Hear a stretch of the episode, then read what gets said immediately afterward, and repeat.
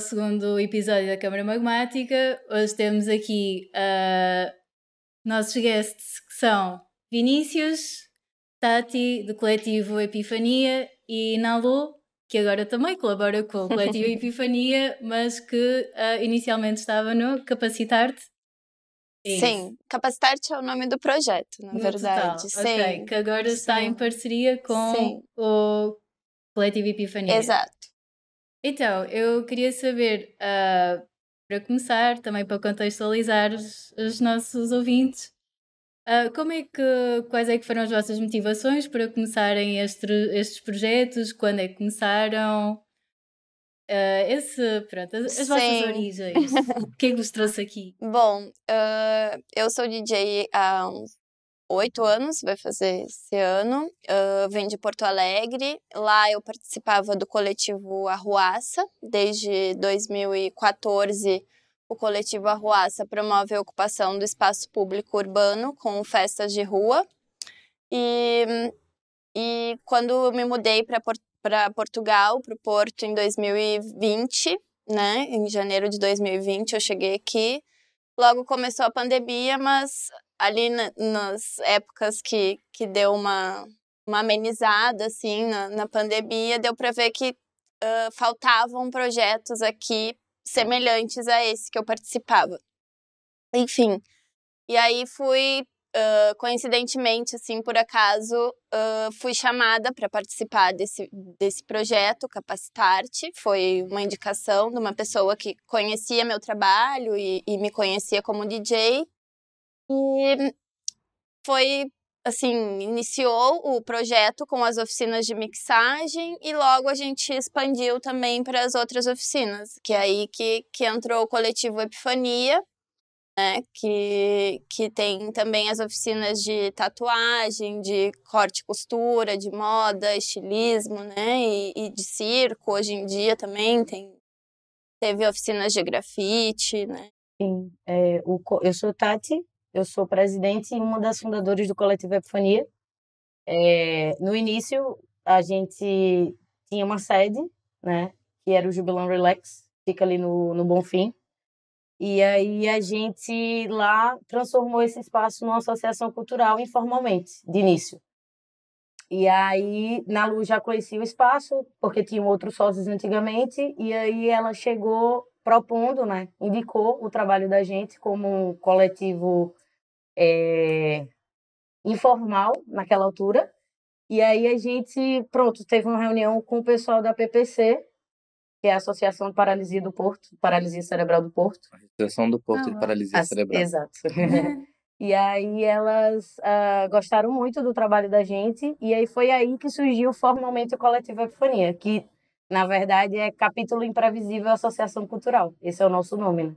O coletivo Epifania é o nome, nome fantasia. É. é.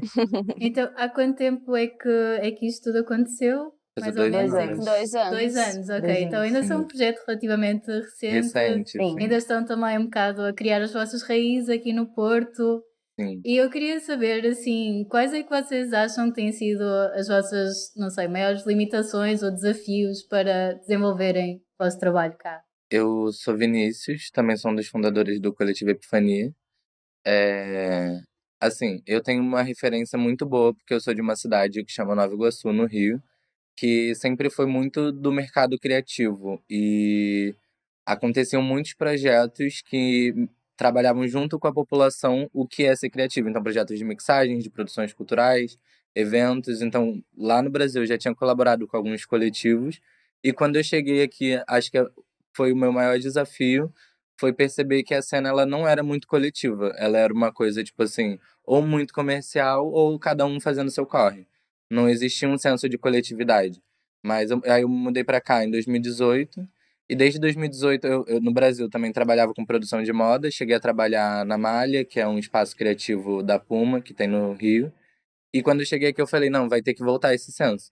E aí comecei a puxar amigos, pessoas que se interessavam, pessoas que já tinham alguma experiência, mas aqui tinham perdido o contato. E pronto, fui fazendo uma rede no Porto de pessoas que também queriam produzir, também sentiam falta dessa coletividade. E que foi, assim, um gancho de muitas amizades que eu conheci, de muitas pessoas muito criativas. E aí, nesse meio do percurso, é, conheci Tati, que foi quando a gente decidiu entrar no Jubilan, com essa parte da comunicação e da programação cultural.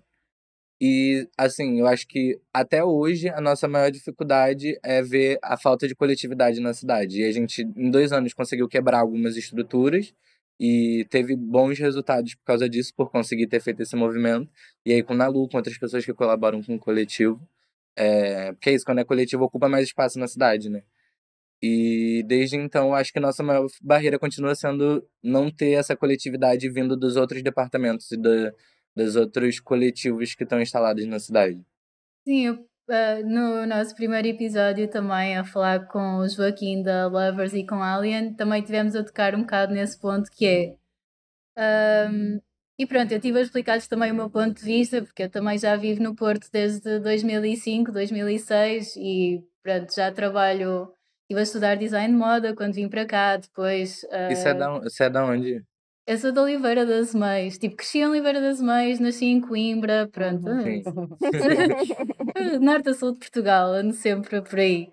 Uh, mas, mas é, eu já noto isso também um bocado desde que mudei para o Porto, que é como, por exemplo, comparado a Lisboa, que hum, acaba por absorver um bocado todos os apoios que há para a cultura e para pronto, a arte e Sim. tudo mais, acaba por ser tudo um bocado absorvido pela, por Lisboa, como há menos recursos e há menos público no Porto, a sensação que me dá é que os coletivos que estão aqui acabam por uh, se fechar um bocado sobre si mesmos porque sentem essa falta de recurso e essa falta de apoio e essa falta de público, então querem reter esses recursos para si próprios e não sentem tanto essa a vontade de é, coletivizar.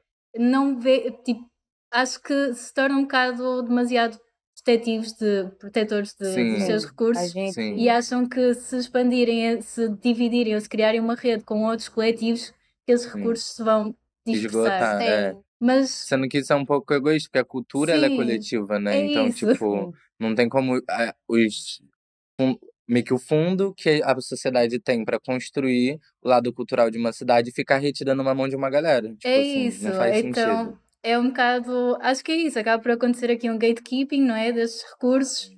E pronto, uma das minhas esperanças com este podcast é também que, ok, as pessoas se calhar juntem as pecinhas do puzzle e pensem, se calhar vai ser melhor para toda a Sim. gente se juntarmos todos e se trabalharmos todos em conjunto. Eu acho que uma dificuldade também que a gente encontra bastante é, além dessa, dessa questão de coletividade, é o fato de que o coletivo Epifania, né, é um coletivo totalmente composto por imigrantes, entende? Assim. Então, tipo, a gente tem um recorte muito específico dentro do, do nosso coletivo, assim, a gente é muito múltiplos em questões de recortes sociais mesmo.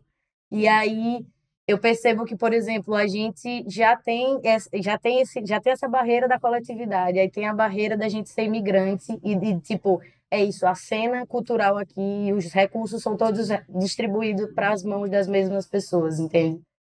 E aí, tipo assim, a gente quer trazer, porque o nosso público do coletivo também, nossos associados e as pessoas nas quais a gente pensa todo o evento e pensa toda a programação, é para esse público, entende? Para população racializada, para imigrante, LGBTQIAP+. Então, tipo assim, a gente fica muito limitado, sabe? É, e é... no sentido de associação juvenil, porque é o nosso caráter, somos é uma associação juvenil cultural. É, foi muito chocante ver o quanto a juventude brasileira estava precisando, tipo, de alguém Sim. que pensasse é, a nível da cidade mesmo e conseguisse debater pontos é, em reuniões ou levar essas pautas para esses lugares é, de primeira. Tipo, no primeiro festival que a gente teve, a gente fez um, um festival independente e a gente teve um número absurdo de inscritos que a gente não, mesmo não estava esperando, porque a cidade ela estava precisando. não era só a questão da gente querer muito trabalhar com esse público, mas tipo assim, a gente precisava deles e eles estavam precisando também de um um, a gente não cobre tudo, né? Mas precisava de alguém para puxar esse movimento coletivo de verdade. Claro. Mas eu, é... desculpa. desculpa. Não, eu acho que ao mesmo tempo que, que eu percebo a cena que, assim, falando mais da parte DJ, assim, né? Eu percebo a cena que, ao mesmo tempo que eu percebo a cena um pouco fechada, assim, como você diz, assim, essa dificuldade de querer uh, compartilhar os poucos recursos que tem, né? Porque a gente sabe que também não, não é muito. Uh, eu vejo que algumas pessoas se preocupam em, em fazer essa ponte, sabe? Algumas pessoas Sim. que são daqui e que eu vejo que, que fazem essa ponte com quem é imigrante, com as pessoas pretas, LGBTQIAP+, né? Então... Mas que é uma coisa muito recente, eu sinto. É, é, assim, mas Tipo, tem, né? São tem, pessoas é. que trabalham Entendi, individualmente, sim. assim, né? Principalmente mulheres, eu acho que, Sim. né? A Maria, a Pacheco, são pessoas, assim, que estão sempre preocupadas com essas questões. Então, isso também dá um, um- Uma motivação. uma motivação, porque a gente também vê que tem pessoas que estão fazendo a Sim. sua parte. Sim, assim. é, pronto, eu como já estou no Porto há algum tempo, eu tenho notado que tem sido assim uma evolução, assim, Sim. assim Sim. a muito custo, mas está a andar. E eu acho que também uma coisa que se calhar é capaz de ser um bocado, que também está um bocado a travar isto, é que, por exemplo, na maior parte dos espaços noturnos, a, a gerência são homens brancos, Sim, hetero, sim, que têm zero sensibilidade ou zero... Assediadores. Pois. Sim, exato. Acho que para esse tipo de pessoas que estão à frente desses espaços, não está a ser muito fácil conseguir ver o ganho que traz a, inclus- a inclusão e a diversidade do- dos line-ups, da programação cultural. Para eles, o bottom line é sempre monetário, eu acho. Sim. Não é? Sim. Tipo, se- a- Mas eu acho que parte um pouco da ignorância também, porque, por Sim. exemplo, é, quando a gente, enquanto coletivo, contactou alguns espaços para fazer uma festa que a gente vai fazer dia 22 de julho, é, de primeira a gente teve nenhuma resposta de vários lugares. Quando a gente arrumou um lugar, a gente vendeu tudo, tipo assim, estamos com vendas boas, e acredito que até o dia da festa ainda vamos melhorar. E, tipo assim, mal para esses espaços que, por ponto de ignorância, ponto de partida de ignorância, não quis realmente conhecer a proposta, entender como ia ser o line-up, como que a, a comunicação estava muito bem feita, é, e outros benefícios que o próprio espaço iam tirar do desenvolvimento. pois, Então, acho que mistura um pouco dos dois, assim, por ser uma pessoa que só pensa em dinheiro e que parte de um ponto de ignorância, às vezes. Sim, sem, pá, sem dúvida mesmo. E eu, e lá está, eu acho que em Portugal, no geral, acho que ainda não. Acho que o público e o público e as pessoas, agentes cult- culturais e tudo mais, ainda têm dificuldade em perceber o enriquecimento social que traz a, a diversidade, teres muitas pessoas, teres muitas narrativas diferentes, teres muitos backgrounds diferentes. Ainda acham que é uma coisa tipo um capricho Sim. não percebem que é uma coisa essencial para criarmos é- uma sociedade funcional. Sim, e o que é contraditório até, né? Porque a cena da música eletrônica, ela surge de origens pretas e gays, né? Sim. É, majoritariamente. Então, é, é um pouco de ignorância e também de Apagamento. apagamento da história, né? Assim, uma apropriação de uma cultura queer, né? E, e, e sem saber dar o devido encaminhamento, assim, para isso. Sim, por exemplo, ahm, house music, que neste momento é uma coisa já super comodificada, não é? Sei lá, por exemplo, cá em Portugal eu associo normalmente festas de house, é tipo DJs brancos, público Uhum. branco, o mais normativo possível, tudo. Ah, pá, normalmente já está um bocado até encerrado a, a, a um público mais rico, até, Sim. mais veto, digamos. E é uma coisa que, por exemplo, eu não me sinto, eu, não- eu como um corpo não binário, não me sinto seguro, entende? Nesses locais, assim. Tipo, é bizarro, porque é isso, não existe a cena, a gente tem que criar a própria cena, porque se a gente também não vai deixar morrer, entende? Eu, eu acho que é uma responsabilidade é, coletiva, entendeu? Não deixar a cena, a cena morrer. Mas eu não, tipo, me vejo seguro, não me, não me sinto seguro nesses lugares, sabe? Tipo, Sim. muitos lugares aqui no Porto. Eu me vi fechada na época que a gente tinha o Jubilã. Eu me vi fechado dois anos só frequentando o Ju, porque eu trabalhava, a gente trabalhava lá, então, então estávamos sempre lá. E foi um local, assim, que é até emocionante falar. Você, eu, eu, a gente escutava um relato de pessoas que, tipo, não eh, se beijavam, não tinham afeto em público com medo ou com, por trauma, entende? E que Uhum. ali, naquele espaço, sentia total abertura de fazer o que quiser e de ser quem quiser, sabe? Sim. Então, acho que isso é uma coisa que a gente valoriza muito, E isso sabe? tinha, era totalmente ligado com o trabalho que a gente produzia lá, né? Porque Tati, quando precisava, corria atrás de Bolsonaro, mandava ir pra fora, tipo assim. Então a gente tipo, fornecia, que é o que a gente também tenta praticar em tudo que a gente coloca. Fornecer um espaço seguro pra gente se sentir seguro. Porque a gente quer organizar a festa, mas no dia a gente quer estar tá bem. A gente quer, tipo assim, que a parada flua, quer todo mundo feliz, a gente não quer confusão. Claro. E aí, parte de não ter confusão é ter esses. E é pensar todo na, acho que é na estrutura toda, né? Tipo, as maiorias das casas de festas aqui do Porto, elas têm toda uma estrutura muito boa e aí já tem segurança, já tem, tipo, tudo isso. Que para mim já é uma coisa que amedronta, amedronta, entende? Tipo assim, lá no Juba a gente nunca teve segurança. A gente já recebeu festa de 500 pessoas, 400 pessoas e, tipo, nunca tive problema, sabe? E, e, os problemas que a gente teve, a gente conseguiu resolver. Porque quando é coletivo também, eu acho que as pessoas elas estão interessadas em todo mundo se manter seguro. Então, Sim. quando acontecer esses episódios, a gente sabia que se chegasse num ponto extremo, tava todo mundo ali a fim de resolver o que estava acontecendo. Sim. Que era parte de, desse sentimento coletivo. E então, como pronto, uma das acho que um dos principais problemas em Portugal é mesmo esta questão da ignorância, não é? A falta de sensibilidade para entender o ganho gigante de, de, de ter eh, uma, um meio cultural mais diverso. Uh, porque, sei lá, por exemplo, acho que Portugal está neste momento também a ter um bocado. Pronto, depois da eleição de Bolsonaro, tivemos assim uma grande corrente de imigração que veio do Brasil para cá, que veio assim dar um par de chapadas também à sociedade portuguesa. E eu acho que também, muita parte, obrigou a confrontar o seu passado colonial, que acho que está a ser assim uma grande convulsão para muita gente e que está a causar também algum backlash, não é? Pronto, conservador, não é? E ainda por cima agora temos esta história do Papa e não sei o quê, a vir cá, pronto, está assim um Sim. bocado louco. uh, e, e não sei, eu sei que, por exemplo, tu és psicóloga também, tu tens também um background de, lá está, de educação criativa.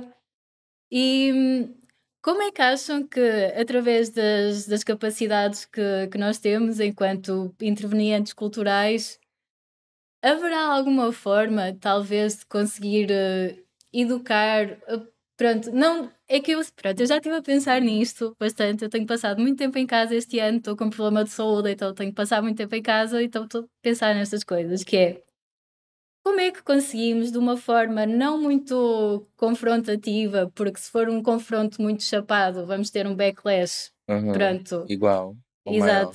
Vamos ter uma reação também, assim, forte e como é que conseguimos assim suavemente ir um, expandindo a mente do, do público português a estes conceitos de descolonização, de diversidade, de como é que poderemos. É assim, eu não estou. Não temos de dar tenho... uma resposta agora, mas vamos assim, Sim. assim só refletir assim, tem nesta várias questão. estratégias, né? Tipo, porque não tem uma solução única, mas tem, tipo assim, um plano de ação de coisas que a gente já tem noção que podem ser feitas.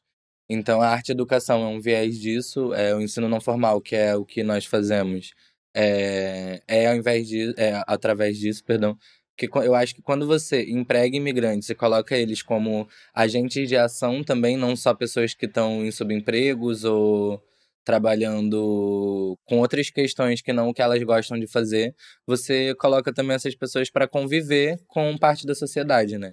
Então, por exemplo, eu cheguei aqui, eu fiquei uns dois, três anos, eu não conseguia conversar é, com alguém de Portugal, porque eu tinha tido episódios quando eu cheguei que foram bem desconfortáveis. Então, eu procurei evitar automaticamente na cabeça.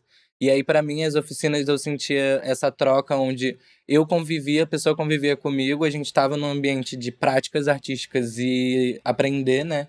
Que é um ambiente muito mais leve. E só essa convivência a gente já quebrava vários estereótipos. E a mesma coisa, eu, enquanto brasileiro, é, chegar aqui e ouvir o racismo contra os ciganos. E aí a gente deu, eu cheguei a dar uma oficina para uma turma de meninas ciganas de moda. E conviver ali, ver a prática, você vai quebrando vários paradigmas em tipo uma hora. Em uma hora você já consegue perceber que meses de histórias que você escutou são apenas estereótipos. E aí você vai quebrando isso com a convivência.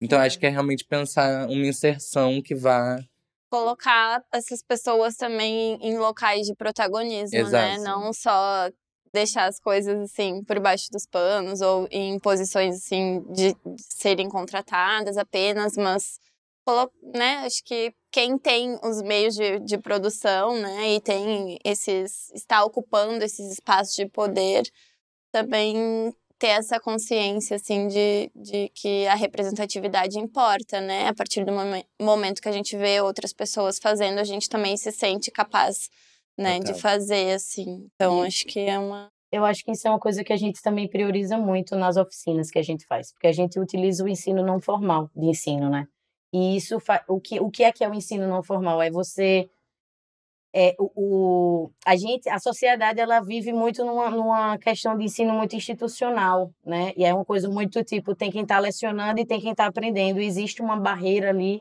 que é muito visual, né? E, e que é, é existente. É muito marcada e abre práticas para assédio, para ensinar qualquer coisa. E, e a gente utiliza por exemplo, eu nunca teria a oportunidade antes, tá ali, Vinícius, por exemplo, a gente trabalhou em restauração antes, sabe? Eu também. E hoje, na Lu, tipo, hoje a gente tem, até hoje, né, a gente tem que ter uns part-times, umas coisas assim, mas você se vê na capacidade de lecionar e de você partilhar conhecimento, apesar de você não ter um diploma que vá te validar aquilo, sabe? Hoje a gente está com dois anos de, de capacitar e muitas pessoas já estão da oficina de mixagem, tipo, já tocaram nas grandes casas aqui do Porto. Da de moda também, na fecharam o styling, já fizeram. Tipo assim, a gente vê muito fruto e é uma coisa que não é institucional, sabe? E aí é muito bom você ver, dar oportunidade para essas pessoas, para migrantes racializados, para essa população LGBTQIAP+, mas, tipo assim, ver que a gente também pode, sendo parte dessa população, sabe? Tipo, a gente também pode lecionar. Tava falando sobre isso antes de, de entrar aqui, né? Sim. né? Eu sou tatuadora há seis anos. E, tipo, hoje, dentro da. Além de gerir como produtora cultural coletiva, eu tô dando uma oficina de tatuagem. E eu nunca me imaginei nesse lugar, sabe? Nunca me imaginei nesse lugar.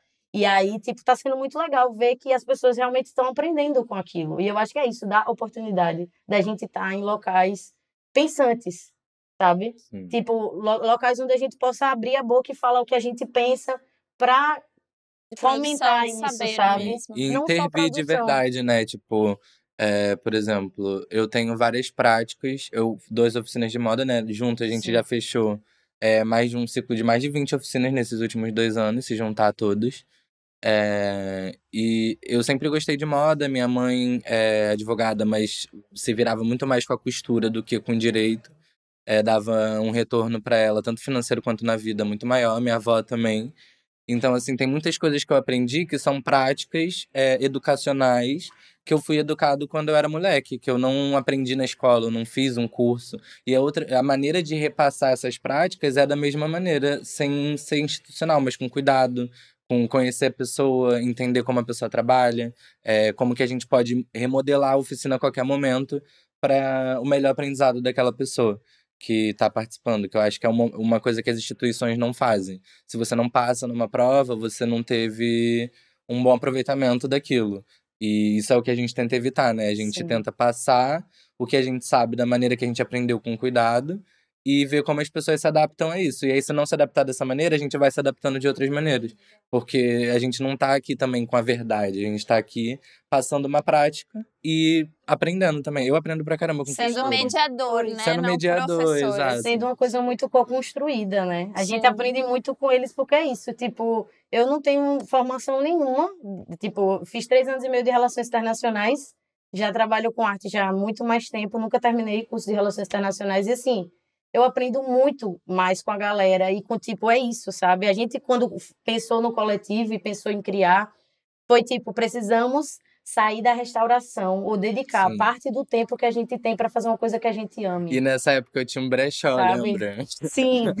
que a gente foi fazer, eu tinha um brechó é, e a gente foi fazer uma produção, porque eu amo produção. É, sempre gostei, principalmente de moda. E aí, do nada, num dia antes a gente não tinha nada. E aí, no dia da produção, tinha, tipo assim. 15 cabeças. 15 cabeças dispostas a gente tirar as melhores fotos e fazer o melhor aproveitamento daquilo que a gente queria. E ficou um material E ficou incrível. um material muito foda. A gente ficou, não, a gente tem que continuar fazendo isso. Porque olha a potência do que a gente conseguiu fazer em um dia, né? Se a gente tiver meses de planejamento conseguir trabalhar em cima disso, Sim. a gente vai ter materiais inalcançáveis. E é o que a gente segue tentando fazer na, na cidade, assim. O que é que vocês acham que, hum, sei lá, que. Eu sei que a nível institucional a arte cá em Portugal é uma coisa bastante elitista e que Não sei, vocês. ahm, o que é que acham que poderiam retirar de um diálogo com estas instituições? Vocês acham. Eu calculo que não devem sentir grande abertura para isso neste momento? Ou acham que. Na verdade, o projeto ele é cofinanciado né, É, por pelo Fundo. Europeu, né? Acho Sim. que. São Então, oito financiadores, na verdade, né? O projeto é financiado pela Segurança Social, pelas finanças, pelo governo Portugal 2020. Então, tipo, tem essa parada institucional, sim. além das outras ações que a Mas que é faz dentro da diferente, universidade. Mas eu, eu sinto que é diferente dos, dos editais artísticos. Sim, Porque o nosso projeto é um projeto social, de mudança social através da arte. Então a gente pratica o projeto e executa ele como artistas, mas ele tem um viés social. Mas agora, para criações, eu sinto que é muito mais fechado. E são sempre pessoas. Sempre não, mas 90% das pessoas são cis héteros brancas, sempre ganham, assim, há 3, 4 anos com, ou com o mesmo projeto ou com um projeto diferente, mas a cada edital eles botam uma pessoa trans, uma de 15 que se A aplicaram. cota. assim. Então, é, exato, e vão colocando. E normalmente são pessoas que já têm algum nível de visibilidade. É, e não precisa ela sair para entrar outra pessoa que também precisa de visibilidade, né? Mas eu sinto que aqui, principalmente nos projetos artísticos, eu acompanho edital, tô sempre mandando. É, temos boas notas, ainda não passamos em nada, mas o público vai torcer pra gente conseguir. Também é uma coisa muito recente, tem menos de um ano. Mas eu, quando eu vou ver é sempre os mesmos nomes, as mesmas características. é, aí no lado social eu já sinto que a gente teve uma abertura pra gente conhecer muito bem a cidade. Tipo, E já se movimentar na cidade. Então eu- meio que precisavam da gente também. É, mas eu acho que vai muito de quem tá, quem tá sediando o projeto, né? Quem É, tá sim. recebendo as pessoas ter essa verdade. cabeça mais aberta, assim, porque as mulheres com quem a gente trabalha no projeto, elas Isabel. têm uma mentalidade muito, Muito aberta. ótimo. Que eu acho que difere um pouco da- dessa mentalidade mais conservadora, assim, que tem aqui em Portugal e principalmente aqui no Porto, assim. Total, assim. Sim. Então, Total. eu a- Até fica a dúvida, né, de como fazer para para conscientizar essas pessoas que estão nesses espaços, né? Eu acho que é um, é um desafio, mas eu acho que fazendo as coisas acontecerem, a gente vai ganhando espaço, vai ganhando visibilidade e aos poucos vai plantando essas sementinhas que podem ter algum resultado futuro, assim. Sim, o vosso trabalho ainda é super recente também, mas eu acho, tipo, eu não estava super familiarizada com o vosso trabalho. Eu, por acaso, descobri o coletivo Epifania por causa do, da colaboração com Fazer com o Batcu, Uhum. Sim, que a festa chama, Uau. tá bombando. que eu, e foi super por acaso, porque a ideia que eu tinha inicialmente para o, para o segundo episódio era bastante diferente, mas depois, por causa da falta de disponibilidade e pronto, como isto aqui também está a ser tudo feito no improviso e na base Sim. da amizade, porque nós para já não temos apoios, não temos absolutamente nada, só mesmo força de vontade. Ahm, Pá, o vosso o coletivo Epifania surgiu-me super por acaso, foi até por causa de Alien, que vai tocar Sim, na, na e chama. apareceu-me nas stories e eu, ah, coletivo Epifania, deixa-me ir ver. E fui ver e fiquei tipo, perfeito. Ah, Era mesmo isto que, que eu queria e eu não estava, não tinha muito. Lá está, eu acho que sou uma pessoa que até estou mais ou menos atenta às coisas e eu nunca tinha tido contacto com, com o vosso trabalho ainda. Sim. O que me deixou um bocado tipo, onde é que eu ando? Como é que isto me passou Mas é engraçado, porque eu acho que por ser um coletivo que tem essa característica de fornecer espaços eh, seguros nesse sentido para imigrantes, pessoas queer racializadas, é, nosso público ele é muito direcionado para algumas pessoas que são imigrantes, que frequentavam o espaço na época. É, por exemplo, a gente teve. Que entra nisso que eu falei de. as- os jovens estavam precisando muito de um movimento é, que chamasse, né? Porque eu lembro que na época a gente ficou cerca de um ano e meio no espaço que a gente tinha. E pronto, a gente conseguiu, através da revista, que é a EPF Zine, é, conseguir cerca de 5 a 4.500 jovens é, que acompanhavam o nosso trabalho e a gente percebeu a importância de transformar isso numa plataforma e divulgar trabalhos também que a gente admirava. Então, enquanto coletivo, a gente fazer uma curadoria de um conteúdo e poder apresentar isso para esses jovens, porque aí seria uma maneira também da gente se firmar e se comunicar na cidade. E aí, pelo coletivo Epifania, onde a gente está fazendo as produções, né? De eventos, de festivais, as oficinas. mas também estamos expandindo para esse lado de do audiovisual, Uhum. de conseguir realmente comunicar coisas e receber feedbacks por parte da cidade, para conseguir pensar melhor nosso trabalho. Eu acho que para Porque nem a tá. gente entendeu muito bem, né? O coletivo surgiu. O coletivo surgiu, caiu no nosso colo na Lu. falou do coletivo, falou do Jubilana, na verdade, no espaço, e a gente estava eu estava na administração, eu era uma das sócias na altura. E aí, quando ela veio falar com a gente, que é a Isabel, que é essa, essa senhora que, tipo, enfim, eu, eu sempre gosto muito de falar, porque é uma visão que ela tem, assim, das coisas, e, tipo, eu vejo que ela dá uma oportunidade que a gente não teria em qualquer lugar, sabe? E, e tipo, nem a gente entendeu. Então, o coletivo surgiu e está surgindo e as coisas estão acontecendo e aí nem a gente consegue acompanhar direito o que é está acontecendo. Tipo, a Baticu aqui foi... A gente nem entendeu, né? Porque a Baticu no Brasil e a gente mandar uma proposta e eles curtirem pra caralho a proposta que a gente mandou e, tipo, vamos fazer, tá ligado? E agora a gente tá aí, semana que vem tem a Baticu. E primeiramente ia ser um festival, mas eles não podiam porque tinha é, data em Paris já. Mas que chique. Mas é tipo, foi muito importante, assim, e é muito legal, e a gente agradece muito a oportunidade de, tipo, poder mostrar um pouco do nosso trabalho e ver que, tipo, você já, já conhece um pouco e que se encantou com isso, e, E é esse. totalmente por acaso. Foi totalmente por acaso. Foi mesmo tipo o algoritmo que abençoou-me com o vosso trabalho. E eu fiquei mesmo sim que bom. Tipo, Sim. timing perfeito. Eu mandei-vos mensagem aqui há dois dias. atrás. Não, e a gente Deus. Eu Caos. sempre atento. Porque é isso também, mas é muito disso. Você falou de uma parada, ah, a gente não tem ajuda e não sei o que e tal. A gente também não, Sim. sabe? E eu acho que é Sim. sobre isso. É sobre você dar oportunidade pra gente estar aqui falando, entendeu? E, tipo, você conhecer um pouco do nosso trabalho Sim. e a gente fazer essa troca, porque eu acho Assim, que é a gente sobre já isso. tem É, alguma ajuda que é o, o, o Redes, né? Sim, a gente tem ajuda, Tem mas quanto mais ajuda, melhor, melhor, né? Não, é que é isso. Acho que especialmente no Porto, acho que é mesmo importante mostrar que é ok tu abris as portas e estenderes a tua mão a outro Sim. grupo de pessoas que não conheces tão bem, mas que de certeza que vai ser enriquecedor para ti e para o teu trabalho e para a cidade e para as pessoas, que é o que importa. Sim. Porque lá está, eu acho que como a cultura, a música, a arte tem uma capacidade de transcender tantas limitações e tantas, tantas barreiras entre as pessoas, eu acho que especialmente em Portugal é mesmo importante haver este tipo de projetos mesmo para dissolver essas barreiras e para unir as pessoas. Especialmente tendo em conta que estamos numa altura em que, não é, extrema-direita na Europa está a ganhar cada vez mais Sim. poder, Sim. Uh, temos emergência climática, temos desigualdade social cada vez mais, mais uh, extrema. E no Porto isso dá pra ver que aumentou muito. Tipo assim, tem muito mais pessoas morando na rua do que quando eu Sim. cheguei. Tipo assim. cada vez mais. E tem uma pessoa, uma socióloga do coletivo que ela trabalha num, num dos albergues da cidade, né? E a gente também faz esse acompanhamento por parte do, dos jovens e das pessoas que a gente pode apoiar. E ela fala que realmente aumentou e triplicou quase o nível de pessoas que vão buscar o albergue para tentar é, dormir e multiplicou o número de pessoas que não conseguem. Tipo, de anos pra cá, assim, de- num nível absurdo.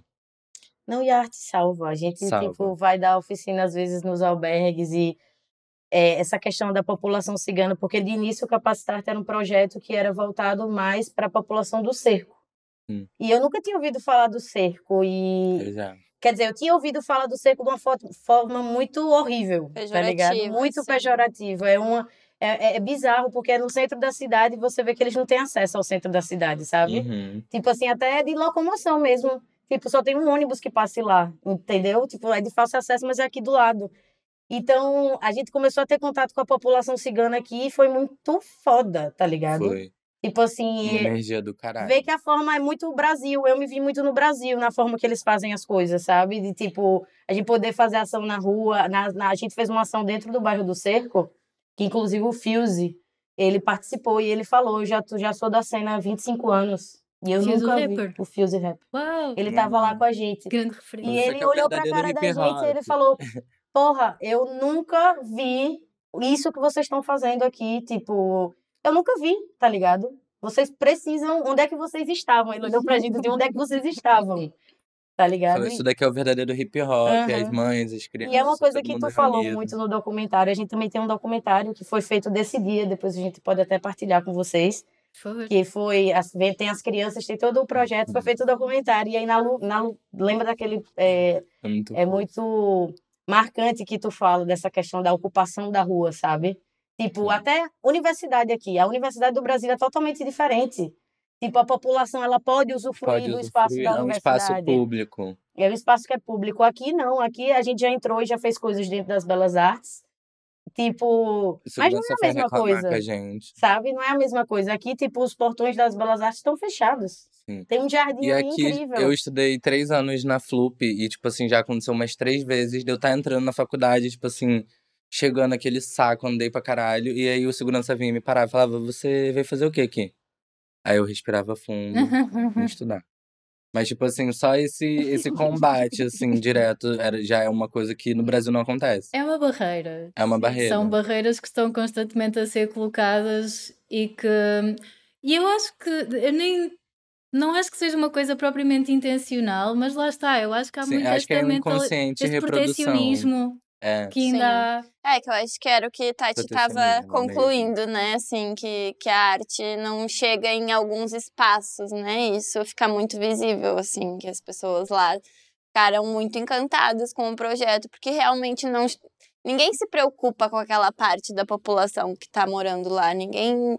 Muito menos em levar a arte para aqueles espaços, né? Porque é isso, a arte está aqui nas Belas Artes, está aqui no Coliseu, está aqui, né, na Passos Manuel, enfim, nesses espaços centrais da cidade, não nos espaços periféricos, né? A gente teve a oportunidade de dar oficina, eu tive particularmente a oportunidade da oficina de grafite para os jovens da escola secundária do Cerco.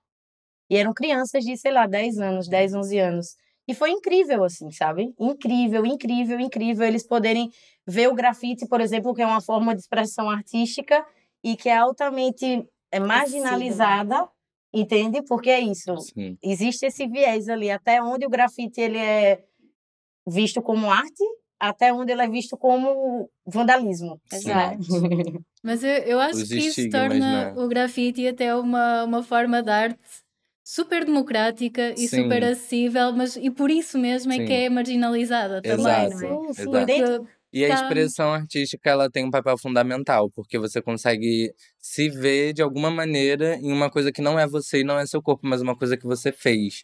Então, tipo assim, eu também cheguei a dar uma oficina no Encontro Mil, é, para algumas meninas lá da região, de 10 a 13 anos, adolescentes. E, mas foi muito engraçado, porque, tipo, no primeiro exercício a gente fez em busca da identidade pessoal. E aí eu dei uma introdução sobre o que era estética, como que algumas pesquisas filosóficas, assim, mas bem simples. E todas elas recortando marido e recortando, tipo, bofe, tipo assim, ah, eu vou casar. Eu, tipo, gato, você tem 13 anos, espera. E no final tinha uma menina que ela tava, ah, eu não sei se eu quero casar, eu acho que eu quero fazer um curso de costura na Moda Tex, que eu indiquei durante o processo. Então, só de ver essa mudança, assim, num período de 10 aulas, eu já fiquei, tipo assim, é isso, é isso, continua nesse caminho.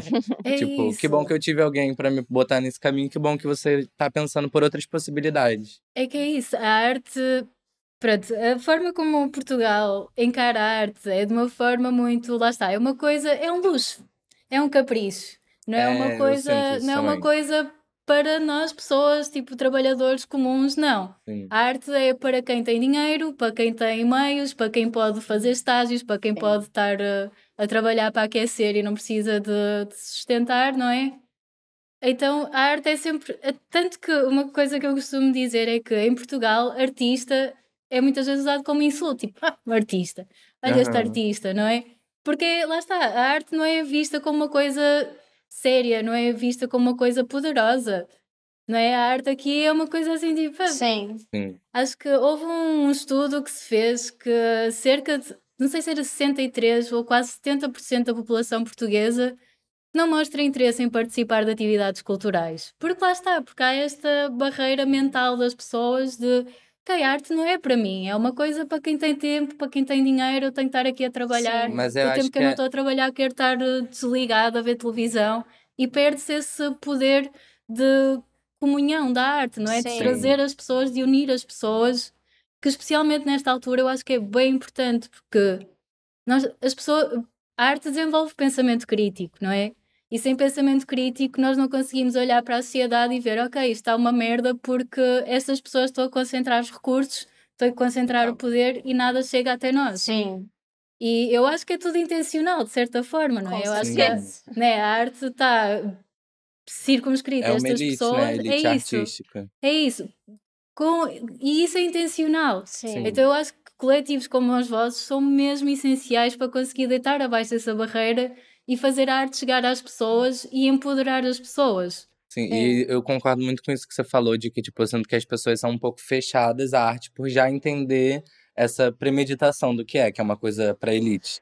E no próprio cerco foi muito engraçado, porque a gente chegou com o evento de primeira, é, a proposta era um festival, e de início a galera não tava botando muita fé, tava um estranhamento, né? Aí a gente saiu em grupos pelo bairro e começou a andar pelo bairro fazendo arte, falando, conversando, se comunicando, que também pra mim é uma arte é, fazendo ali uma comunicação direta, se apresentando, e passou uma hora as pessoas já foram quebrando aquele estranhamento e se aproximando e se aproximando, até no momento que tinha pais deixando os filhos lá de carro e passando depois para buscar no final. Então, tipo assim, acho que fazer a arte, ela já faz esse movimento natural que é, tipo assim, quebrar um estranhamento. Então, as pessoas primeiro estranham, veem que é arte, então elas já se sentem mais confortáveis de se aproximar, de entender o que está acontecendo. Que eu acho que pra mim é, é um uma das coisas que mais me dá vontade de continuar fazendo. Ver o quanto as pessoas vão quebrando esse paradigma. Tipo assim, nossa, mas esse moleque tá fazendo arte. Ou esse grupo tá fazendo arte, não é uma coisa lá do Serra Alves. A gente, não, pô, tá aqui no cerco. Tá em todo lugar. Pô, e a gente só mexe uns pauzinhos pra mostrar isso pras pessoas. E o que é que vocês acham que, hum, que iria potenciar o vosso trabalho cá no Porto? O que é que vos, vos iria ajudar? O que é que. Um apoio do DG Arte. É, eu acho que, tipo, é, a gente antes tinha um espaço, né? E aí a gente perdeu esse espaço e a gente. Eu eu acho que a gente é muito adaptável, entende? Sim. Então a gente tinha um espaço e dava autonomia pra gente ter uma ideia e já fazer. E aí perdemos o espaço. Mas e, que a- ajudou a gente a fazer um planejamento, né? Porque Exato. agora a gente é muito mais planejado. e aí a gente consegue ocupar outros espaços da cidade, sabe? Mas aí a ideia é arranjar um novo local, entendeu? É tanto que a gente já está em conversa com o pessoal da jun das juntas de freguesia é, para ver se a- arruma um local para a gente continuar dinamizando essas oficinas, tendo espaço para dinamizar essas oficinas, sabe? Eu acho que é essencial. que agora a gente está em espaços parceiros. Então a Sim. gente tem. É isso, como a gente é muito coletivo, é, a gente também teve uma rede como o Ateliê Atravessa, espaços que se mostraram disponibilidade quando a gente A ficou sem gralha. espaço, a gralha. É, onde a gente foi sempre trocando, né? Um ajudando o outro, a gente se ajudando. Mas dá, faz falta ter uma coisa nossa onde a gente possa desenvolver uma ideia que a gente já teve e já começa a colocar em prática, planeja, organiza e bum, lança. Não, aí eu sinto que a gente tem que ganhar muito mais tempo de planejamento por ser num lugar que não é nosso. Então a gente vai ter que planejar como que vai acontecer naquele espaço e depois começar a planejar o que vai acontecer. A ideia é dar continuidade às oficinas, né? amiga? É, é isso. A ideia é que a gente é isso. O nosso contrato agora com a PPC vai finalizar no final do ano, vai ter o festival de conclusão. Então, todas as oficinas que já aconteceram vão. As pessoas que já participaram e que concluíram aquelas oficinas vão estar ali se apresentando e mostrando um pouco do nosso trabalho. Vai ser dia 28 de setembro, eu acho, né? Acho que é 22 ou Três, 23. É, eu acho que é- são dois dias, 22 e Sim. Então vai ser um dia só. Aham. E aí, é...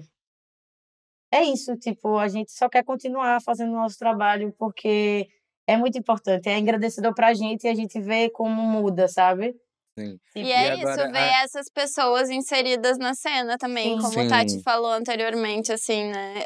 As, as pessoas que eu formei, entre aspas, na- nas oficinas de mixagem já estão tocando, né? Sim. Aqui no Passos. na Baticu. Na Baticu, Na Baticu. no Pérola, nos Maus Sim. Hábitos, no Ferro. Então, assim, já estão ocupando esses espaços da cidade e ocupando os lineups e tornando os lineups mais diversos. Então, acho que isso também, a, a abertura de, de portas, assim, para essas pessoas também é algo que ajuda a, a dar continuidade ao trabalho de alguma Sim. forma. E eu sinto que a revista também tem sido uma potência, porque a gente começou a trabalhar nesse modelo tem tipo dois meses, três meses. Então acho que é muito interessante ver o que a gente produz, a diversidade que a gente traz e ter isso é, marcado, publicado em algum lugar onde as pessoas possam acessar, possam é, conhecer pelas meias sociais, sabe? Não só indo na festa, mas, tipo assim, aconteceu essa festa que foi um estouro. Como que a gente vai fazer isso chegar nas pessoas, né? Então, acho que também tem esse papel da potência que é ampliar. E eu acho que é essa fase que a gente tá. A gente já viu o que a gente sabe fazer, a gente teve trabalhos bem executados com bons resultados e agora a gente está buscando ampliar. E também pegar novas pessoas, novos públicos.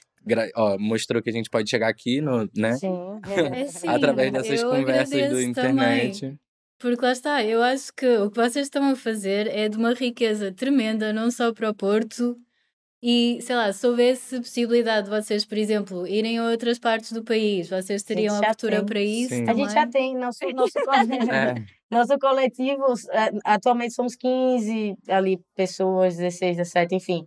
E aí a gente já tem pessoas Em de dentro do Lisboa. coletivo em Lisboa, que uma rapper, a Moleca responsáveis, 13, salve. Moleca 13, Ma- Marina, que é do estúdio da No Soito Baby, que é a responsável pela design. nossa parte de design, e Bruna, Que também também. tá na comunicação. que também é nosso design. Então, tipo, agora a gente tá, pronto, paramos o compromisso com o Capacitarte e a nossa ideia é ampliar sim. Sim, ampliar. A gente tem contato com coletivos parceiros de lá. Eu morei sete anos em Lisboa, então eu conheço muita gente da cena. Já cultural. rolezamos muito por lá.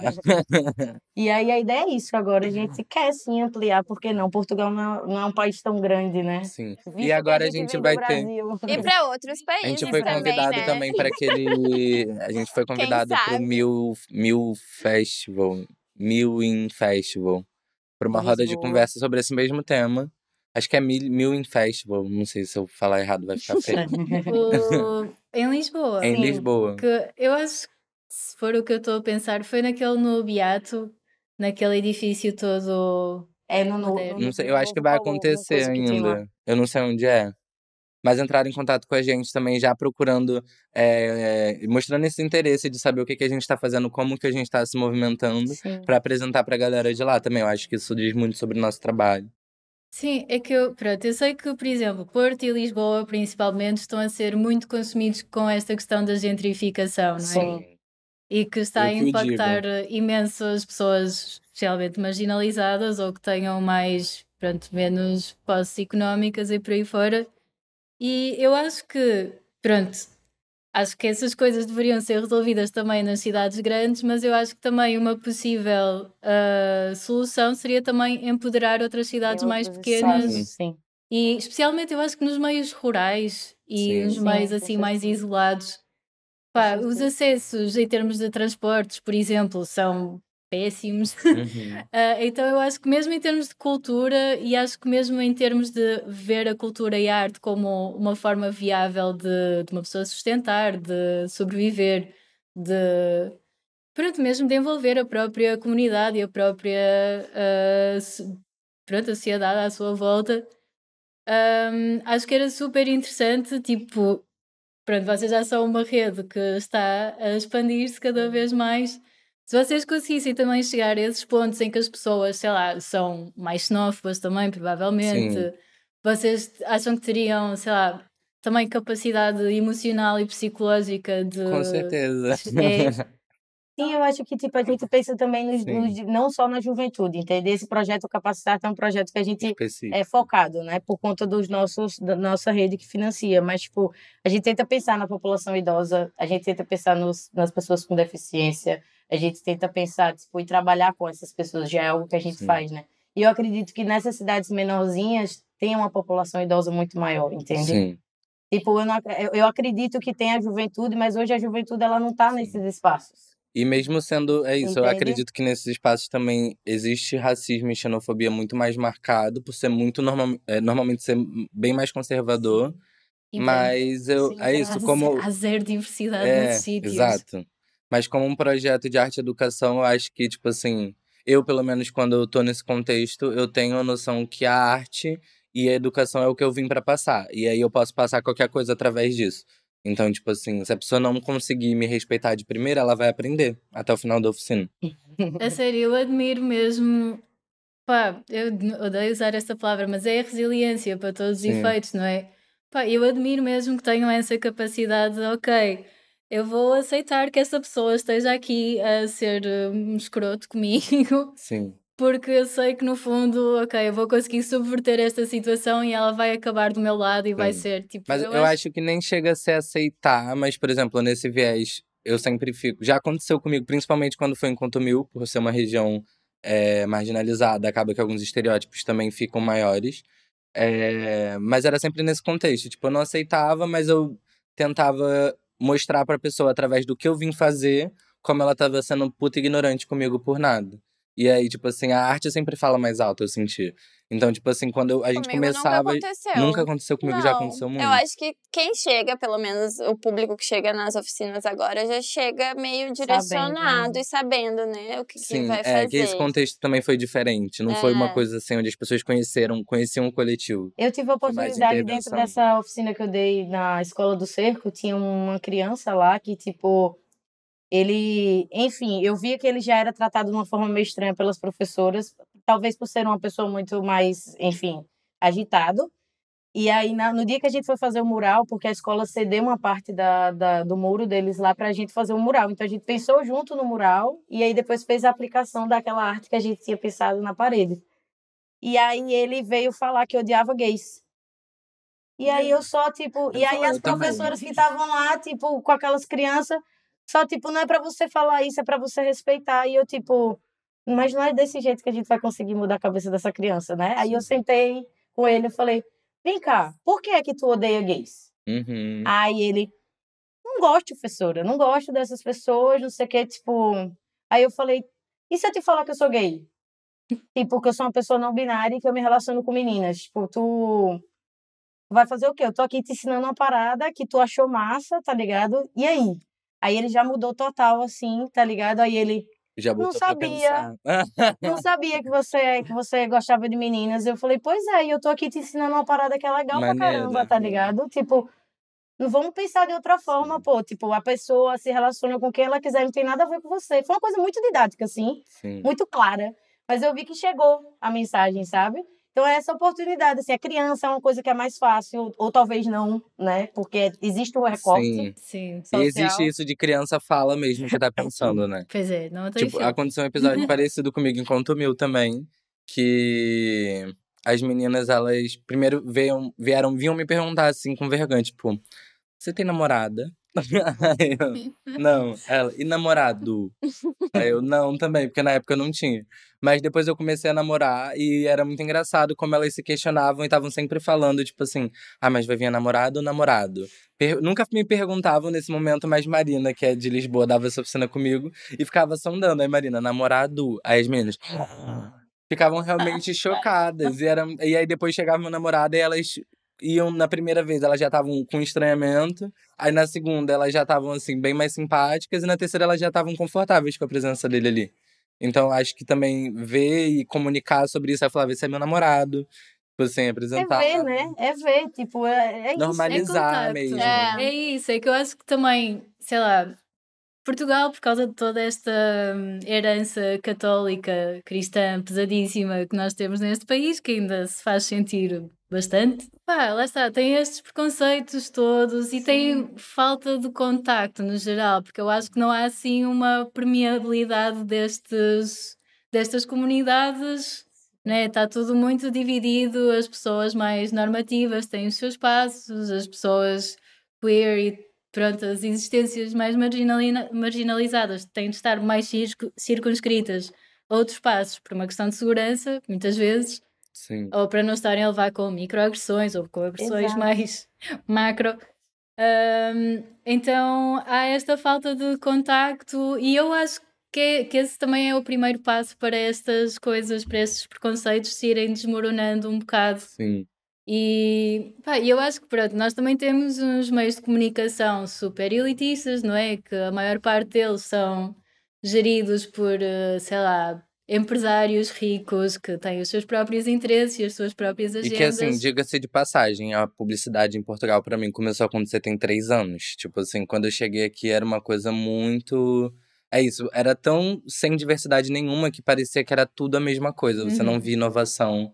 E acho que a imigração não só brasileira, mas a imigração como um todo e o, a abertura de espaços é, a pessoas de outras etnias e de outras culturas, porque a comunicação também, a cultura ela, e, e a comunicação elas andam lado a lado, né? É, o cotidiano, o comportamento, são tudo análises que fazem dos dois lados. E assim, de três anos para cá, teve um avanço enorme assim nos meios de comunicação por conta de uma galera total independente, mas que mostrou para as grandes elites da comunicação que uma galera independente estavam conseguindo fazer coisas mais inovadoras do que eles nos últimos anos. E isso obriga a dúvida. pessoa a começar a correr, os empresários. Pois, e por isso é que eles também têm medo, não é? Sim, exato. É bom ter medo. Mas- Mas pronto, eu espero que, que pronto, agora estes próximos tempos, que se- coletivos como o vosso, e espero que também mais pessoas ao terem contato com o vosso trabalho também sintam inspiradas a fazer trabalho do género e que se forme uma rede cada vez maior e também mais unida, porque eu acho que a cultura em Portugal precisa mesmo desse coisa. E muito obrigado também por chamar a muito gente. tipo obrigada. assim, Olha, e que- obrigado por Pelo aceitarem tipo, dois dias antes de estarmos aqui. Foi assim Sim. mesmo, tipo, caído do céu. Obrigada, Não. porque pá, eu queria mesmo ter esta conversa, porque pronto, eu conhecia melhor o teu trabalho, fiquei a conhecer melhor o vosso trabalho e sério, obrigada pelo Nada. que têm feito. E enquanto portuguesa, enquanto pessoa que também sendo que precisamos assim de um wake-up call a nível cultural e social. Pá, mesmo obrigada por, por estarem aqui, por fazerem o vosso trabalho e na medida em que também nós possamos ajudar, não é? Pronto, eu com os contactos que eu tenho também, Sim, por favor, disponham. Que é Também. isso, é preciso pensarmos em coletivo, né? Exato. Se, se Sim. todo mundo quer trabalhar em função de arte, de cultura e movimentar as coisas dessa forma, a gente tem que se juntar, sabe? Sim. Mesmo. Tipo, não tem que, tem que quebrar essa barreira e essa elite aí que tá com esse dinheiro todo, porque tem dinheiro. Não é que não tem dinheiro. O problema é que o dinheiro tá na mão da- das mesmas pessoas. E é Sim. isso, né? Sim, é, e o precisa- sistema é mesmo feito também para manter o Sim, dinheiro sim. preso Exato. sítios. Portanto, vamos começar aqui a contar os gente. É. Obrigada. Nada, Obrigada a muito você. Obrigada. Perfeito. Valeu. Amei. Finito. Ah, Yes. Obrigada. Obrigado você.